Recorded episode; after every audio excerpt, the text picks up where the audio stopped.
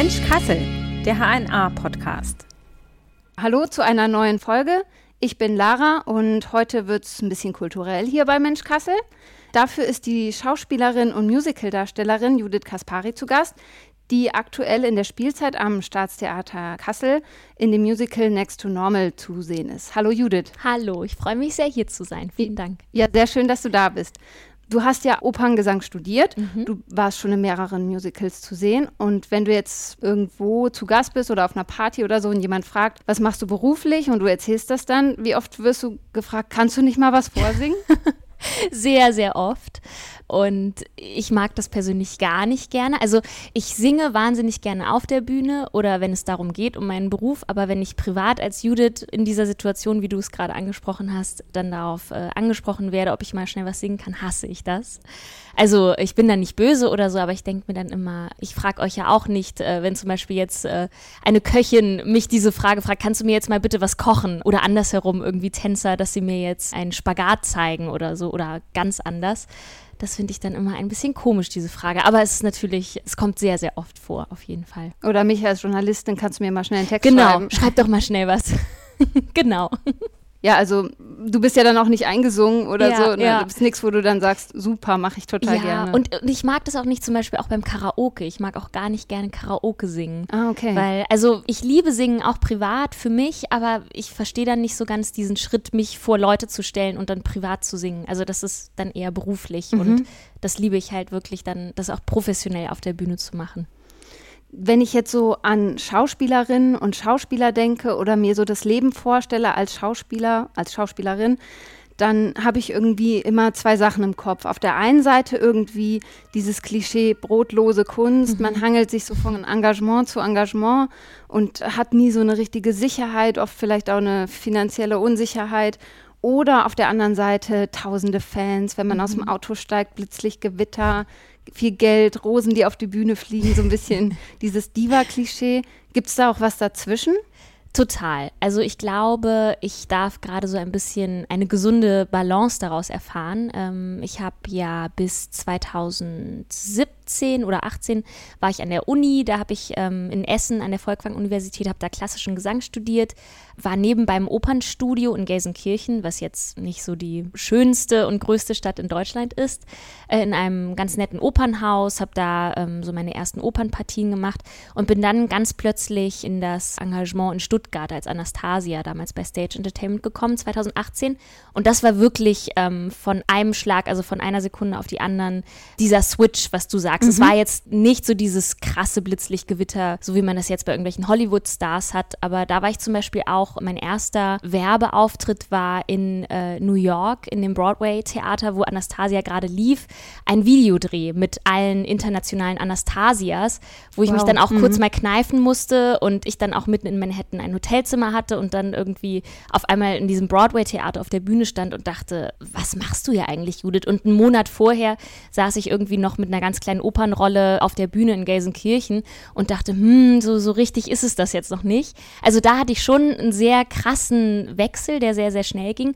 Und jetzt konnte ich mich, glaube ich, so ein bisschen in den letzten vier Jahren in dieser Musical-Szene gut etablieren, habe auch ein paar andere erfolgreiche Jobs noch hinter mir gehabt in dem Genre und kehre jetzt so ein bisschen zur Freiberuflichkeit zurück. Bin, wie du ja sagst, hier wieder in meiner Heimatstadt in Kassel unterwegs, habe erstmal kein größeres Engagement in Aussicht bei Stage Entertainment. Das kann sich natürlich immer wieder ändern, aber genieße das auch gerade sehr, so ein bisschen wieder Luft zu holen, Privatleben zu haben und ja, natürlich auch noch das alles sehr aufzuarbeiten, was so in den letzten vier Jahren passiert ist. Mhm. Das heißt, dieses Engagement für Stage Entertainment war ja wahrscheinlich auch dann eine total große Chance, also stressig mhm. auch mit viel ja, verbunden, ja. aber dann auch wieder so ein cooles Sprungbrett, womit genau. man dann total genau. viele andere Sachen oder viele Türen sich dadurch dann auch öffnen ja. wahrscheinlich. Ja, also dadurch, wie du sagst, es ist ein kompletter Türöffner. Man, man möchte auf einmal auf Konzerten gesehen werden, man wird gebucht. Selbst hier in Kassel ist es natürlich auch toll. Es kommen auf einmal zum Beispiel Fans aus, aus Holland, die, die mich irgendwie noch aus Holland kennen, hier nach Kassel, um mich zu sehen. Und das ist natürlich auch äh, für die Produktion und für meine weitere Arbeit total toll. Oder ich durfte letztes Jahr auch mit meinem besten Freund Milan, den ich auch bei Anastasia kennengelernt habe, auf einmal ein Album in Wien aufnehmen und wir hatten einen Plattenvertrag und haben Merchandise, den wir jetzt irgendwie auf unseren eigenen Konzerten verkaufen. Also das ist natürlich auch ein großes Privileg, dass es alles so geklappt hat, weil viele KünstlerInnen fangen auch komplett unten an und müssen sich das erstmal über Jahre erarbeiten, wenn es überhaupt passiert. Und ich glaube, da hatte ich auch sehr, sehr viel Glück. Ich habe natürlich auch sehr viel gearbeitet, dass das so kommt, aber ja, es passte auch irgendwie alles sehr, sehr gut zusammen. Und unter Schauspielerinnen und Schauspielern, es funktioniert ja auch total viel über so Engagements. Mhm. Herrscht da viel Konkurrenzkampf? Ja, also tendenziell ist es ja auch bei den Frauen so, dass es meistens immer viel zu wenige Rollen gibt. Auch, auch hier an, an äh, den, in den Ensembles, an Staatstheatern, aber auch besonders bei Stage Entertainment. Es gibt immer tausende von Frauen, die dann mhm. für eine Rolle vorsingen. Ich glaube, bei Anastasia waren es tatsächlich 1500 Leute für die eine Rolle. Boah. Für meinen zweiten Job bei Wicked waren es dann so ein bisschen weniger. Ja, aber das ist schon, schon krass. Es gibt auch, also ich habe auch meine besten Freundinnen, die ich momentan so in meinem Leben habe und um mich herum habe, habe ich tatsächlich auch bei diesen Jobs gefunden. Also es gibt wahnsinnig viel Liebe, viel Vertrauen, weil du ja die ganze Woche komplett wie eine Familie zusammen bist und achtmal mit den Leuten auf der Bühne stehst in, in der Woche. Aber klar, insbesondere bei Auditions, wenn du dann so, so Bekannte hast, mit denen du auch privat total gut klarkommst, aber die werden natürlich auch immer für die gleichen Rollen eingeladen. Und da gibt es natürlich schon ein paar Gesichter, wo man denkt, ah, okay, jetzt, jetzt ist die da, die ist halt wirklich auch echt gut. Meistens auch noch total lieb. Und dann mhm. denkst du, ja, okay, gut, dann, dann kann ich es vergessen. Dann ja. fahre ich jetzt nach Hause gefühlt. Dann das, schreibt man schon so ein bisschen ab. Genau, denkt, ah, genau. Ja. Manchmal ist es dann auch komplett anders und es bekommt dann doch wieder eine ganz andere Person die Rolle. Aber das wäre jetzt nicht ehrlich zu sagen, dass es da keine Konkurrenz gibt. Es gibt keine bösen Energien, aber klar, man möchte am Ende Jobs haben ja. und, und, möchte irgendwie gut dastehen und, und möchte halt eine Karriere haben. Und es gibt einfach wahnsinnig tolle und wundervolle Leute in dieser Szene und nicht nur mich. Und von daher ist das natürlich auch ganz normal. Und ist das denn für jede Rolle so, dass es so Auditions gibt, dass es Vorsingen gibt und ja, so Castings, Auswahlverfahren? Mhm, meistens. Also für Stage Entertainment immer. Mhm. Da müssen wir wirklich immer von neuem anfangen, weil ganz oft externe Teams vom Broadway oder vom West End dann nach Deutschland geholt werden, um diese Shows entweder neu zu inszenieren oder die schon vorhandenen Shows, die internationalen Shows nach Deutschland zu bringen. Und die kennen einen natürlich gar nicht. Also es ist sicherlich hilfreich, wenn, wenn die dann die Vita kurz bevor man in den Raum kommt lesen. Und oft gibt es auch Leute vom deutschen Team von Stage Entertainment, die dann so ein bisschen ähm, einen empfehlen können oder, oder auch öfter mal sagen, ja, die, die hat das und das gemacht, guck dir die doch nochmal genauer an. Aber es kann dir auch genauso passieren, dass du in der ersten Runde vorsingst und dann aber nicht nochmal eingeladen wirst, obwohl du vorher schon ganz interessante und tolle Jobs hattest.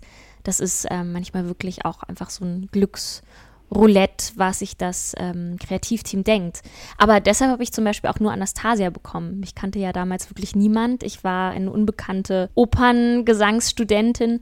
Mich haben ganz viele Leute irgendwie auf dem Gang angeguckt, die mich auch noch von der Uni kannten, aber als klassische Sängerin und dachten, hm, was macht denn Judith hier? Die ist doch klassische Sängerin. Mhm. Und ich glaube, wäre das alles nicht so frei gewesen, dass die Leute sich halt wirklich äh, von Stage ganz, ganz viele Menschen angucken und dann wirklich entscheiden, wer passt jetzt konkret auf diese eine Rolle aus diesem ganzen riesigen Pot, den wir haben an Menschen, dann wäre mir das damals, glaube ich, auch nicht passiert. Mhm. Dann hätten sie jemand Bekannteren genommen, eine Frau, die das, die vielleicht vorher schon ähnliche Rollen gehabt hatte. Und dann, ja, wäre ich, glaube ich, jetzt nicht hier. Aber dann kann man ja vielleicht auch ein bisschen mehr über Talent gewinnen, dass man mhm, sagt, okay, die eine auch. hatte vielleicht 15 Engagements mehr und mhm. viel größere Rollen, aber bei der sehen wir jetzt irgendwie, mhm da passt vielleicht die Rolle besser auf die Person. Mhm. Also ist ja eigentlich ja. vielleicht ein bisschen fairer manchmal dann Total, auch. total. Also ich glaube, es ist für viele Menschen oder für mich war es bestimmt auch schon mal schmerzvoll, weil ich hatte auch schon Jobs, die ich nicht bekommen habe und dann war ich bei der Premiere oder habe mir dann die Show angeguckt und habe die Rolle, die ich dann nicht bekommen habe, gesehen und dachte aber auch ganz oft, ja, es passt auch einfach wirklich auf diese Person ja, also wie du sagst, es ist schon fair für manche Menschen, die dann natürlich es akzeptieren müssen, dass man vielleicht nicht so passend dafür war, ist es natürlich in erster Linie etwas schmerzvoll. Aber mhm. irgendwas kommt immer. Jetzt im Musical Next to Normal am Staatstheater in Kassel.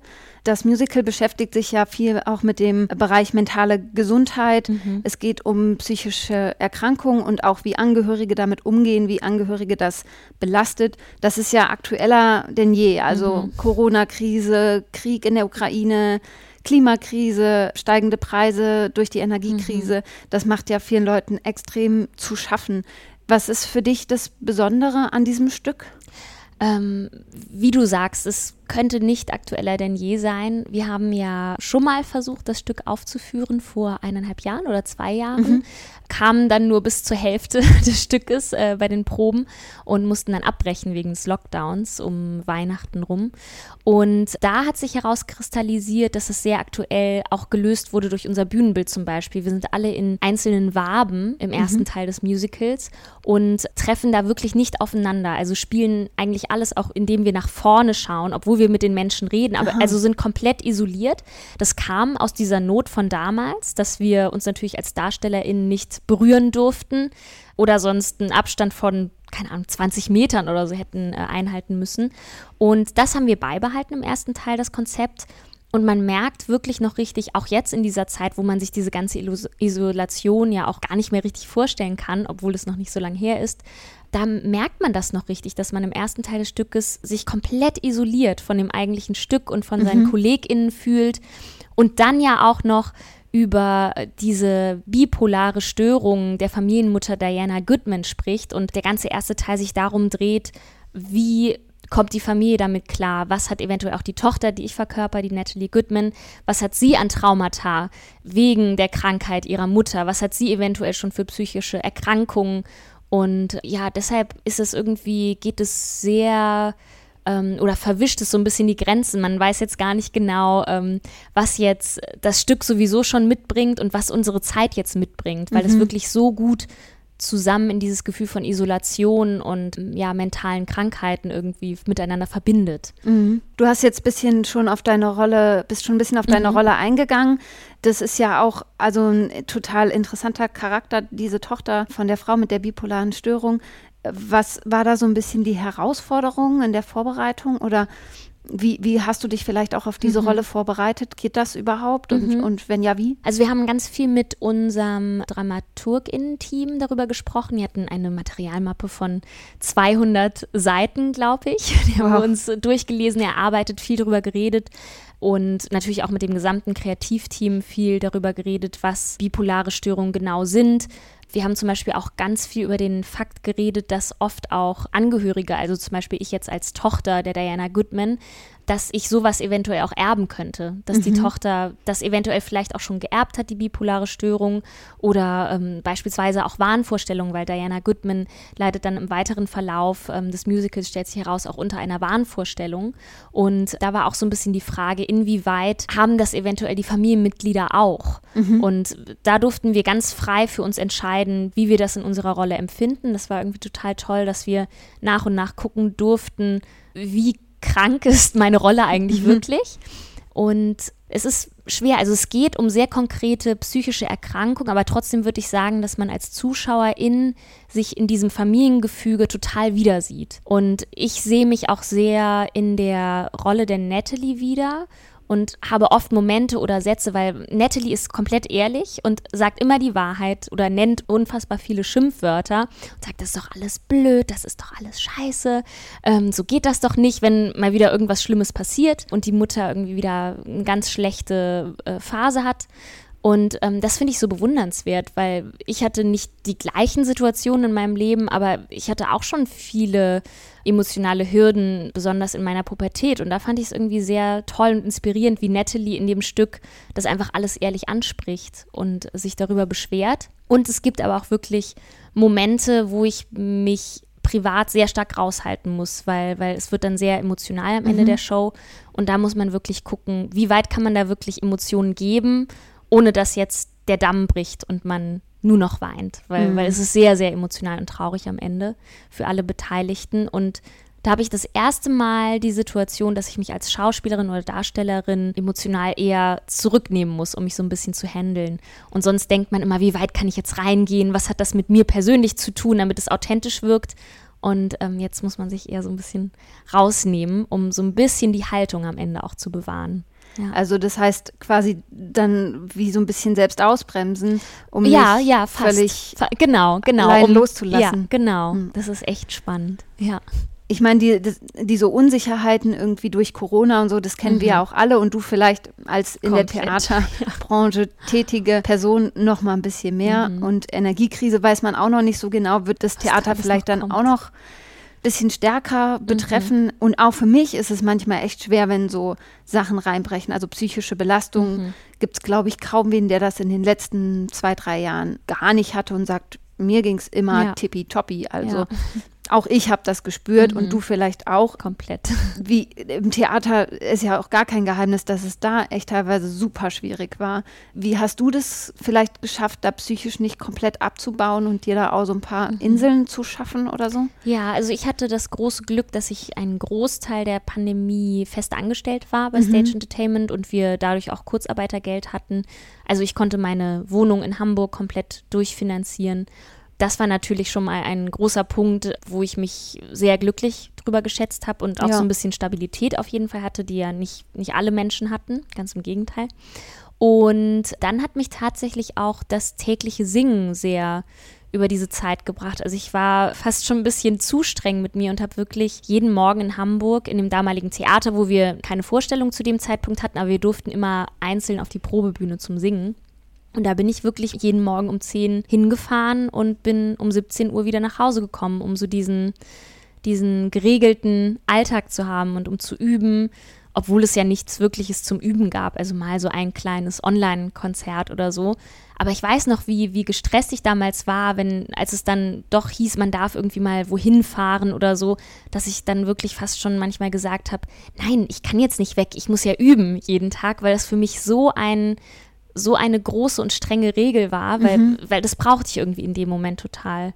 Ähm, ich weiß nicht, wie es euch ging, ob ihr dann irgendwie relativ schnell wieder hier ja, in die Büros durftet, aber. Genau, also bei uns war halt Homeoffice und ja. Gut, den Journalismus hat man irgendwie gebraucht. Ne? Mhm. Wir waren da relativ sicher, ganz geringen Prozentsatz Kurzarbeit hatten wir auch. Äh, aber natürlich wurde der Journalismus umso mehr gebraucht. Irgendwie. Mhm. Termine sind natürlich haufenweise weggefallen, aber mhm. die Leute wollten ja wissen, was sind die neuen Regeln, wie sieht es denn jetzt in Kassel aus, wo kann ich noch hin, darf ich in den Supermarkt und wann und in die ja. Drogerie, aber das und das hat zu. Also schon deutlich anders und am Anfang mhm. auch echt super stressig dann teilweise. Aber wir, wir hatten hier als festangestellte Redakteurinnen und Redakteure Glück, aber freie Mitarbeiter oder mhm. Mitarbeiterinnen waren dann natürlich auch echt am Kämpfen teilweise. Und wie du es jetzt auch schilderst, wer jetzt irgendwie ein Engagement hatte, was vielleicht dann auch vorbei war als Schauspielerin mhm. und der Schauspieler, der saß dann vielleicht auch erstmal etwas ratlos ja, da. Ja, komplett. Also da hatte ich auch ganz viele Bekannte, wo ich sehr bewundere, dass die die Zeit so gut überstanden haben. Mhm. Ja. Jetzt geht es ja wieder los, jetzt ja. kann man wieder ins Theater und auch genau. ans Staatstheater in Kassel. Das hat, glaube ich, auch einen ziemlich guten Ruf. So. Mhm. Trotzdem hat Theater und auch der Name Staatstheater klingt ja so ein bisschen staatstragend oh, irgendwie. Und Theater hat ja manchmal auch noch so ein bisschen verstaubtes Image. Irgendwie, da mhm. singen die dann in schweren Kleidern irgendwas auf Italienisch oder so. Ja. Ähm, Nimmst du das auch so wahr, dass das manchmal noch so ein bisschen was Verstaubtes hat? Oder legt mhm. das das Theater vielleicht jetzt auch gerade so ein bisschen ab? Wie ist da dein Eindruck? Ja, momentan habe ich generell schon das Gefühl, dass viele Staatstheater sich schon sehr versuchen zu modernisieren. Ich glaube, es kommt immer so ein bisschen auf die Produktionen an. Zum Beispiel jetzt bei Next to Normal haben wir ein sehr junges, diverses, queeres Kreativteam, ähm, sowohl hinter der Bühne, aber auch die DarstellerInnen sind irgendwie so sehr junge, moderne Menschen, irgendwie auch aus verschiedenen Nationalitäten, äh, verschiedener Herkunft. Ähm, das finde ich irgendwie sehr toll und, und jung und irgendwie auch neu. Das Musical ist auch relativ neu, das wurde erst 2009 geschrieben. Ähm, und wie gesagt, auch dass es diese, ja, diese The Thematik, wie wir eben schon gesagt haben, anspricht, ist auch, glaube ich, sehr neu und nicht so passend jetzt zu anderen Opern, die zum Beispiel irgendwie gemacht werden. Mhm. Ich glaube, es ist aber immer sehr abhängig, was man da gerade so für eine Produktion hat. Ich weiß jetzt nicht genau, wie zum Beispiel am Staatstheater Kassel die anderen Opernproduktionen gemacht wurden. Ich glaube tendenziell, dass die Tendenz dazu schon sehr modern und sehr, sehr erneuernd ist. Und ich hoffe natürlich auch gerade als Musical-Darstellerin, dass ähm, das Musical als Form auch mehr und mehr an Staatstheatern akzeptiert und auch gefördert wird, weil mhm. es ist tatsächlich so, dass die Musical-Vorstellungen äh, an Staatstheatern die meist und bestbesuchtesten Vorstellungen sind und es ja auch in dieser Zeit gerade wieder ein ganz großes Problem gibt, dass Theater kein Publikum mehr hat, mhm. weil die mhm. Leute sich jetzt natürlich nicht trauen, in Theaterbesuche zu investieren, wenn sie nicht wissen, wie sie ihre Heizkosten zahlen ja. können.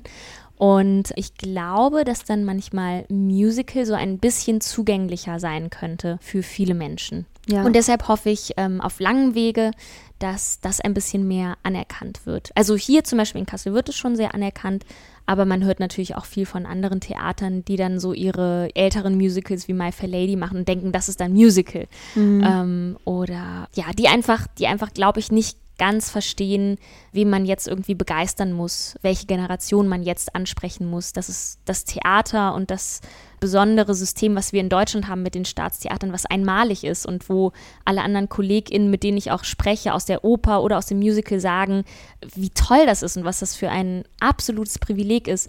Und ich glaube, um, damit wir das halten können, die staatlich getragenen Theater, ist es auch notwendig, auf jeden Fall noch viel zu verändern und die jüngere Generation weiterhin ans Theater zu holen und zu binden. Ja, es ist, glaube ich, auch, wenn man jetzt irgendwie fragt, wo warst du im Theater oder irgendwo, dann nennen die meisten Musical. Und vielleicht auch gerade in Hamburg äh, sind ja dann auch so, ich sag mal, popkulturelle, ohne das abwerten mhm. zu meinen, Produktionen wie mhm. ja, König der Löwen ist, glaube ich, so das pa genau, das ist der so ein bisschen. Dauerrenner. Genau, und das ist ja sowas, da kann, glaube ich, jeder und jede Spaß drin haben ja, in sowas. Ja. Und Theater ist ja auch nicht gleich Theater, das kommt ja noch dazu. Also mhm. gehe ich jetzt in, die, in eine Wagner-Oper oder gehe ich irgendwie in total modern inszeniertes Stück, mhm. ist ja auch. Ja, und, und also ich will auch Oper oder, oder andere Formen überhaupt nicht abschreiben. Nee. Mhm. Ähm, ich finde das genauso wichtig und genauso toll. Ich habe nur oft das Gefühl, dass manche Modernisierungen von diesen Opern oft ein bisschen nach hinten losgehen und es mhm. eigentlich das Publikum noch mehr davon entfernt, weil es noch minimalistischer wird, weil es noch ernster eventuell wird und irgendwie dann teilweise noch konservativer wirkt, obwohl es eigentlich total modern wirken soll. Also mhm. ich stecke jetzt da überhaupt nicht drin, aber das ist oft mein, mein Eindruck von, von der aktuellen Opernwelt so ein bisschen ja, dass dann dass die Modernisierung nicht so ganz genau, gut gelingt. Genau, mhm. genau. Und eher die Leute noch mehr entfernt und vielleicht auch eher auch das ältere Publikum, die ja noch die Oper unterhalten, sag ich mal, und, und zu dieser alten Form der Oper stehen, dass es dir dann auch eher vergrault. Aber wäre ich jetzt Intendantin an einem deutschen Staatstheater, würde mich das auch sehr beschäftigen. Und ich wüsste auch nicht, wie man es löst. Mhm. Also ja. das ist schon, schon nicht so ohne auf jeden Fall. Ja, wobei du sagst jetzt gerade auch, also vielleicht die Schwere von gewissen Opernstücken vielleicht die Schwere des Themas, finde ich, ist ja manchmal auch gar nicht so das Problem. Ich denke gerade auch an, das lief auch am Staatstheater in Kassel, mhm. NSU-Prozess, die Protokolle. Mhm. Hat sich halt, wie der Name schon sagt, mit den NSU-Prozessen beschäftigt, war, glaube ich, extrem beliebt. Also die Karten waren wow. super ja. weit im Voraus ausverkauft, was ja auch Toll, nicht ja. so ein ganz einfaches Thema ja. ist und trotzdem auf der Bühne echt total gut ankam, glaube ich. Super. Was ist denn, also du kommst ja auch aus Kassel und mhm. ähm, standst ja auch hier im Staatstheater schon öfter auf der Bühne bei Spring Awakening und mhm. West Side Story unter anderem. Genau. Was ist für dich so das Besondere vielleicht auch hier an der Bühne in Kassel oder an den ba Bühnen sind ja, ja mehrere? Die Bühnen. Ich finde es immer wieder spannend, also gerade wenn so ein paar Jahre dazwischen sind, immer wieder hier zurückzukommen und dann wirklich zu merken, was hat sich eigentlich alles so in den letzten Jahren getan und immer wieder zu merken, dass, dass ich immer wieder irgendwie eine Weiterentwicklung vollzogen habe, ähm, dass ich jetzt irgendwie auch ein paar Jahre lang in dem anderen Business gearbeitet habe, natürlich dann auch ein ganz anderes Standing, ein ganz anderes Selbstbewusstsein für mich auch gefunden habe als Frau, aber auch als Künstlerin. Und äh, das finde ich einfach schön, hier jetzt zurückzukommen und auch irgendwie zu merken, dass ich auch was vorzuweisen habe, äh, dass ich äh, eventuell auch in der Zusammenarbeit mit dem Kreativteam, mit dem Haus auch selbstbewusster geworden bin. Und ähm, ja, es ist auf jeden Fall immer wieder wie nach Hause kommen, weil ich die Bühne natürlich sehr gut kenne. Ich kenne auch viele Menschen, die dort noch immer arbeiten, die ich noch von meinen Zeiten aus dem Extrachor, äh, aus meiner Schulzeit kenne. Und das ist wirklich schön, dass es die alle noch gibt. Und äh, was ich auch sagen muss, dass sie alle total herzlich sind, diese ganzen Menschen, die da noch arbeiten. Also man fällt sich wirklich in die Arme und die wissen noch über, über alles Bescheid, fragen nach. Ich weiß von ihren Familien Bescheid, was damals so war. Und es ist wirklich, als hätte hätte man sich eine Woche lang nicht gesehen und unterhält sich einfach so wieder miteinander. Und das ist wahnsinnig schön. Das ist ja auch irgendwie, was Arbeit dann manchmal auch ausmacht. Ja. Also klar, der Job muss Spaß machen, aber wenn die Leute gut sind, dann ist es oft ja auch echt schon die halbe Miete. Total, total. Und gerade in so einem Theater, wo man, wo man den Leuten natürlich so vertrauen muss, dass dann alles sitzt bei den Vorstellungen und, und ja, also wo der Laden einfach laufen muss, sag ich mal, dass die Shows dann gut werden oder die Vorstellungen. Und äh, das ist wahnsinnig schön, wenn man dann so tolle Leute backstage hat. Du kommst ja hier auch aus Kassel. Wir waren ja auch zusammen ja. in einem Schuljahrgang. Wir kennen uns vom Abi quasi noch. Wenn du jetzt nach Kassel kommst und ähm, jetzt wieder ein bisschen länger hier bist, zum Beispiel jetzt für das neue Stück, ist es für dich dann so ein Heimatgefühl oder ist es eher so, so ein Besucherinnengefühl? Wie, wie ist es mm. da für dich? Es kommt auf jeden Fall wieder dieses Heimatgefühl. Ich muss sagen, dass Kassel nicht unbedingt meine emotionale Heimat ist. Also ich habe mich die letzten Jahre sehr, sehr wohl in Hamburg gefühlt und das war auch so mhm. meine Wahlheimat oder ist meine Wahlheimat aktuell. Mm, aber ich bin tendenziell ein bisschen ein rastloser Mensch. Also ich habe mich noch nicht richtig festgelegt, was wird jetzt meine Heimat sein. Ich habe jetzt auch äh, mit meinem Freund gerade ein Haus in Schweden seit ein paar Monaten. Das war irgendwie auch ganz zufällig. Gekauft? Äh, geka genau, ah, genau, cool. ja. Und das war irgendwie auch ganz zufällig und ich war zum Beispiel vorher noch nie in Schweden und jetzt ist auf einmal dieser Ort auch so ein bisschen zu Hause geworden, obwohl wir da gar nicht arbeiten und mhm. das Land noch gar nicht so gut kennen, aber wir haben uns halt in dieses eine Haus total verliebt und dann noch mit der Wohnung in Hamburg. Also ich weiß gerade gar nicht so richtig, wo meine Heimat eigentlich ist, aber genieße das auch sehr. Und äh, da habe ich sehr drüber geschmunzelt und habe auch mit meinem Freund drüber geredet, der auch lange hier am Theater gearbeitet hat, einige Jahre und jetzt auch wieder zurückkommt. Wie verrückt das doch ist, wie unfreiwillig oder wie automatisch dann so dieses Heimatgefühl wieder kommt. Und, und es kommen dann so viele Erinnerungen von früher wieder hoch. Und ich hatte auch echt eine wunderschöne Zeit hier und äh, fand es hier teilweise echt toll bin auch sehr dankbar für die Jahre hier, die ich hatte.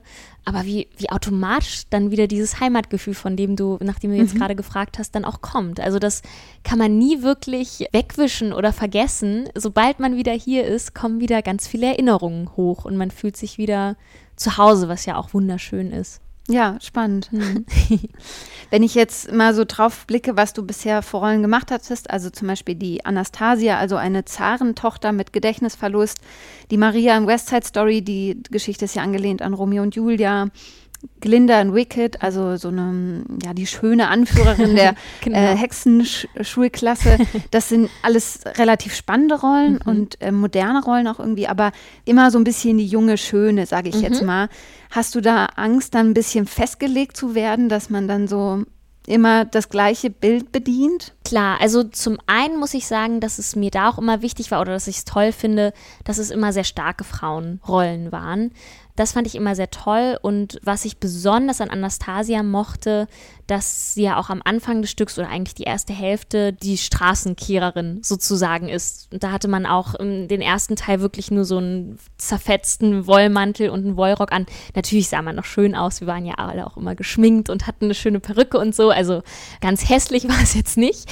Aber ja, man war schon irgendwie nicht so die Prinzessin, die man dann am Ende eigentlich gespielt hat. Mhm. Klar ist das auch immer so ein, eine Schublade, würde ich jetzt mal sagen. Aber ich glaube, solange es für mich immer, oder mein Ziel ist es generell, auch wenn ich neue Rollen annehme oder wenn ich weiß, ah, jetzt kommt die und die Rolle, dass es für mich ganz, ganz wichtig ist, für mich als Frau auch den Wert dahinter zu sehen. Und oder auch, also ich habe wie so eine kleine Checkliste dann oft in meinem Kopf oder in meinem Herzen vielleicht auch eher, und äh, gehe das dann so durch, ob da auch gewisse Punkte oder, oder Dinge, die halt auch einfach für mich als, als Frau sehr, sehr wichtig sind, ob die da auch wirklich erfüllt werden. Und sonst kann ich das Stück oder die Rolle nicht machen.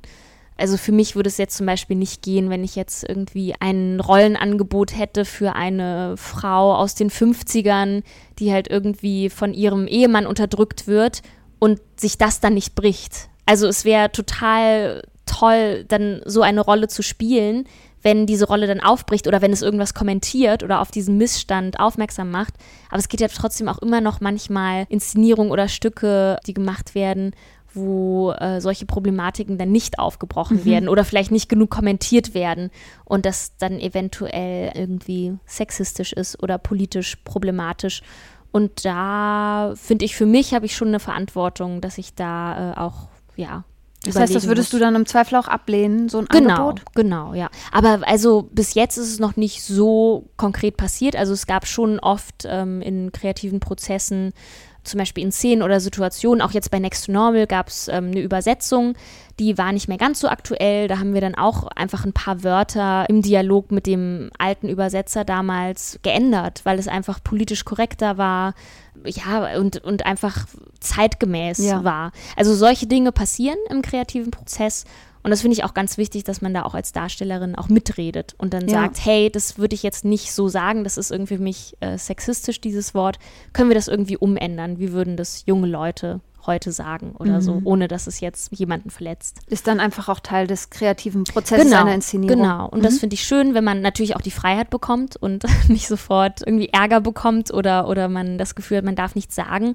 Aber bis jetzt hatte ich eigentlich ganz im Gegenteil eher das Gefühl, vielleicht hatte ich auch wahnsinnig Glück mit den RegisseurInnen bisher in meiner Karriere.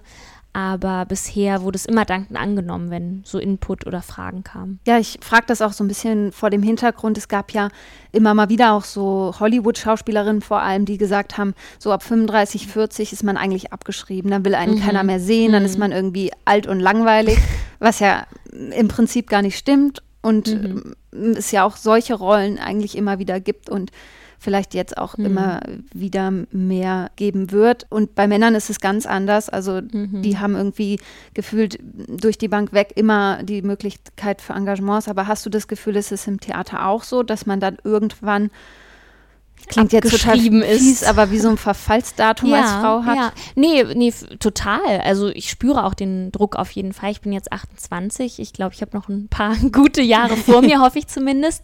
Aber klar, so diese Frage, was ist in 10, 12 Jahren, das ist auf jeden Fall da. Ich bin da relativ positiv eingestellt und denke, dass ich auch andere Qualif Qualifikationen habe. So, jetzt habe ich das Wort.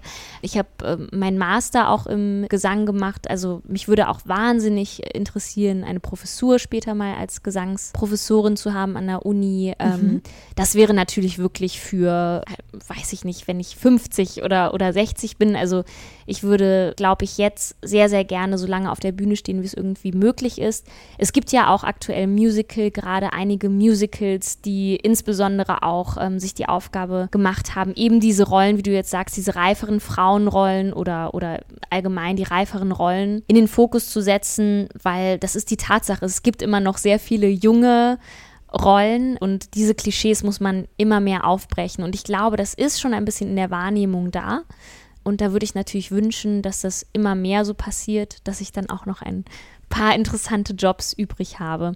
Und ich glaube, das ist auch einfach wieder viel harte Arbeit in Zusammenspiel mit Glück und Dingen, die irgendwie gut äh, zusammenpassen und die einfach passieren. Und da hoffe ich einfach, dass ich da die nächsten 20, 30 Jahre noch weiter auf der Bühne stehen kann. Ja. Gibt es denn noch so drei Wunschrollen, die du gern mal spielen würdest oder so drei Stücke, wo du sagst, die finde ich toll, da wäre ich irgendwie gern mal Teil von? Es gibt auf jeden Fall das Ziel, für mich nach Wien zu gehen. Das ist so ein bisschen, also die, weil die haben ganz, ganz tolle Musical-Produktionen und da war ich auch öfter schon so kurz vor knapp in Endrunden und habe ganz knapp Jobs nicht bekommen. Was aber, also die, die sind wahnsinnig toll da und es sollte dann auch einfach nicht sein zu dem Zeitpunkt. Und da möchte ich wirklich ganz, ganz gerne mal ein Jahr zumindest in Wien wohnen, vielleicht auch länger und einfach irgendwie die, die Stadt genießen und die Theater, weil dort ist die Theaterlandschaft noch ganz anders irgendwie angesehen in der Gesellschaft und, und wird total geschätzt. Man hat ein großes Orchester immer noch für jedes Musical, was heute in Deutschland leider auch nicht mehr so gang und gäbe ist bei Stage Entertainment, weil natürlich immer mehr eingespart werden muss. Und in Wien ähm, werden diese Musical-Theater noch staatlich gefördert, so wie hier die Staatstheater. Und deshalb kann man da natürlich auch, hat mehr Mittel finanziell gesehen und das überträgt sich natürlich auch sehr auf die praktische Arbeit vor Ort am Theater. Ja, das wäre schön. Genaue Rollen habe ich eigentlich noch gar nicht so. Ich habe immer gesagt, Glinda tatsächlich, die Rolle habe ich jetzt, da kann ich einen Haken dran Ja. machen. Ähm, ich fände Christine sehr cool im Phantom der Oper. Das ist ja auch eine sehr klassische Rolle. Das würde noch so ein bisschen. Äh, die weibliche Hauptrolle? Genau, die mhm. mit diesen hohen Koloraturen äh, sozusagen. Ähm, das würde mich sehr interessieren. Auch in dem Hinblick, dass die Inszenierung natürlich sehr alt ist und das Frauenbild von der Christine auch äh, nicht so das aktuellste und stärkste ist. Aber das würde mich total reizen, da sozusagen nochmal so ein bisschen ranzugehen an die kreative Arbeit und da zu gucken, wie kann man Christine, ohne dass man dieses Musical komplett anders macht, anders und stärker und feministischer zeichnen und inszenieren oder darstellen. Dann auch das einfach eine moderne Adaption. Genau, genau. Mhm. Also das fände ich wahnsinnig toll. Und manchmal sind es ja auch wirklich nur Haltungen oder wie, wie das Phantom zum Beispiel jetzt mit Christine interagieren würde. Was ist das jetzt für für eine Energie miteinander? Ist es jetzt wirklich diese, diese Energie, der alte Mann zeigt jetzt dem unschuldigen jungen Mädchen, wo es lang geht? Das kann man auch total ändern und kann sagen, äh, die junge Frau ist total selbstbewusst und hat die Neugier, diese dunkle Welt des Phantoms kennenzulernen. Und ich glaube, das sind ja oft auch manchmal mhm. einfach nur so Haltungsänderungen, über die man dann natürlich sprechen müsste bei den Proben. Und sowas würde mich sehr interessieren auch. Was, glaube ich, kein einfacher Prozess ist, aber sehr, sehr spannend. Ja, mhm. definitiv. Dann haben wir ja gleich noch einen kleinen Ausblick in die Zukunft. Wer weiß, was da noch genau. kommt. Ein schöner Abschluss. Vielen Dank, dass du heute da warst, Judith. War Dank, sehr schön. Da. Ja. Und wie ihr an Karten kommt für Next to Normal, mhm. das könnt ihr in den Show Notes finden. Dahinter legen wir euch auch noch ein paar weitere Links. Ihr könnt den Podcast gern fleißig teilen und auch abonnieren. Da freuen wir uns. Ja, und dann sage ich vielen Dank fürs Zuhören und bis bald. Tschüss. Tschüss.